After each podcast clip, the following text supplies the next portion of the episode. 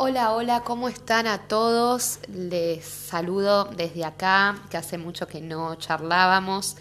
Bueno, eh, primeramente les vengo a hablar de esta cuadratura entre Mercurio retrógrado eh, en Géminis y Neptuno en Pisces. ¿Por qué es tan importante esto?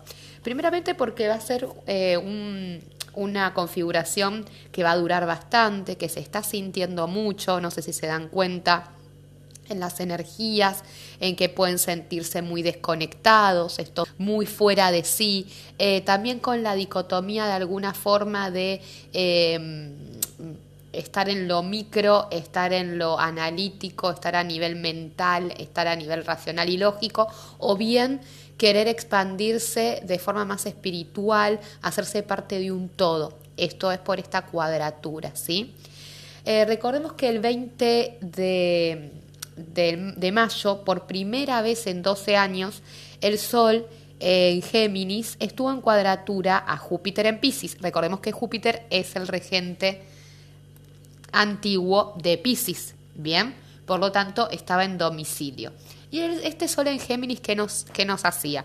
Este sol en Géminis nos hacía estar muy comunicativos, con ganas de hablarlo todo, de expresarnos, de decir, de debatir, de aprender, de informarnos, de estar constantemente transmitiendo información y captando información. ¿Bien? Y esto entraba en conflicto con un Júpiter en Pisces que estaba expandiendo toda nuestra zona eh, del no ego, justamente. Y el no ego implica la no mente.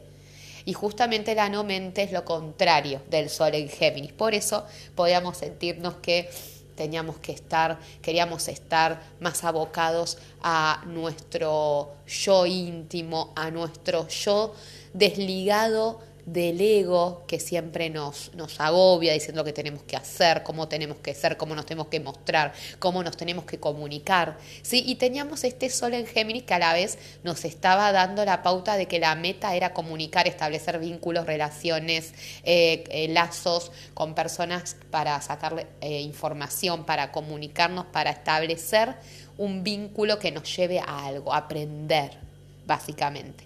Bien, el 21 de mayo Mercurio en Géminis hizo cuadratura a Neptuno en Pisces también.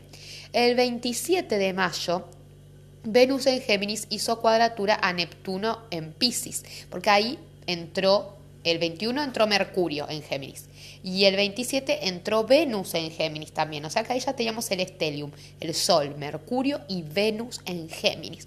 Por lo tanto, Mercurio ahí muy eh, cómodo en su, en su regencia, eh, nos daba más todavía esta pauta de comunicar, de verborragia, de querer decir, explicar todo, de querer aprender, de querer llenarnos de información, enloquecernos, la mente muy agitada. Puede haber, puede haber sido días de estrés mental, ¿sí? porque estaba la mente muy eh, a full, ¿sí? no, no pudiendo pararla, no pudiendo detenerla. Todo esto trayendo un conflicto interno a nosotros y trayéndonos confusión, porque recordemos que Neptuno trae confusión, no entender, no, no saber de alguna manera qué queremos, qué somos qué, cuál es nuestra meta vital cuando hizo cuadratura con el Sol, qué es lo que queremos, en qué postura nos queremos poner cuando hizo cuadratura con Mercurio y finalmente qué, de qué realmente disfrutamos, ¿no? Cuando hizo la cuadratura con Venus.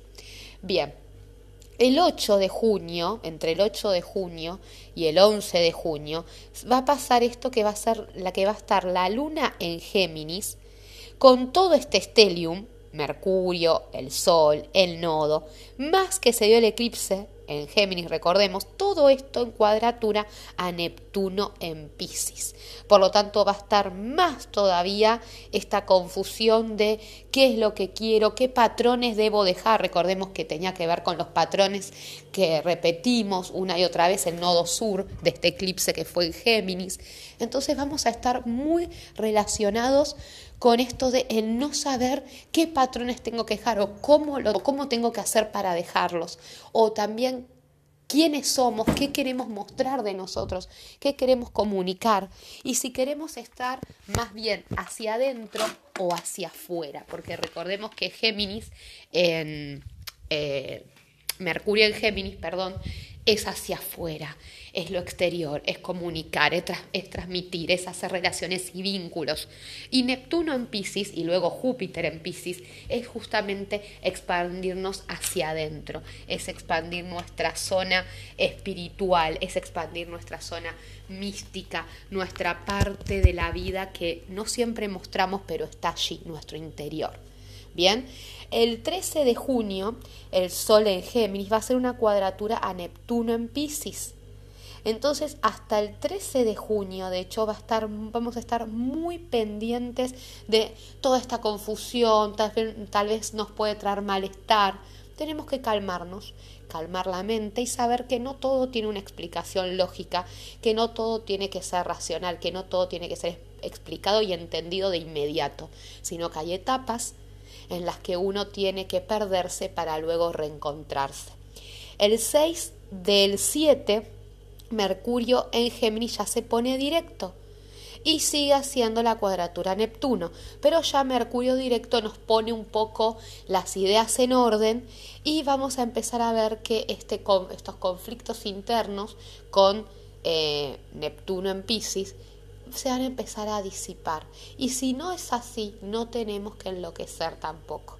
Es muy eh, recomendable que hasta el 6 del 7, todas estas semanas, hagan mantras, ejercicios de relajación, de respiración, a los que les gusta hacer yoga o reiki, ¿sí? O meditaciones, todo aquello que nos calme la mente y no nos desespere el no saber, el no comprender, el, sentirnos en el aire, muy en el aire, muy perdidos. También puede ser que nos sintamos perdidos en cuanto a los días, en qué día estamos, ¿sí? También puede pasar eso. Sin embargo, tenemos que tomar este tiempo para adentrarnos en nosotros y conectar con esa zona eh, neptuniana, con esa zona pisciana, ¿sí? de nuestra carta va a ser nuestra zona piscis, que nos va a conectar con el con el estado de, de no ego. ¿Sí? Eh, no todo es mostrar hacia afuera, no todo son las redes, no todo es lo que quiero mostrar, la apariencia, sino que hay un mundo interno que debe alimentarse, así como el cuerpo debe comer, el espíritu también, o muere. Y eso es lo que tenemos que comprender y trabajar en esta época, ¿sí? en esta etapa del año. Bueno, espero que haya sido de bendición todo esto para ustedes. Les mando un beso a todos y a todas.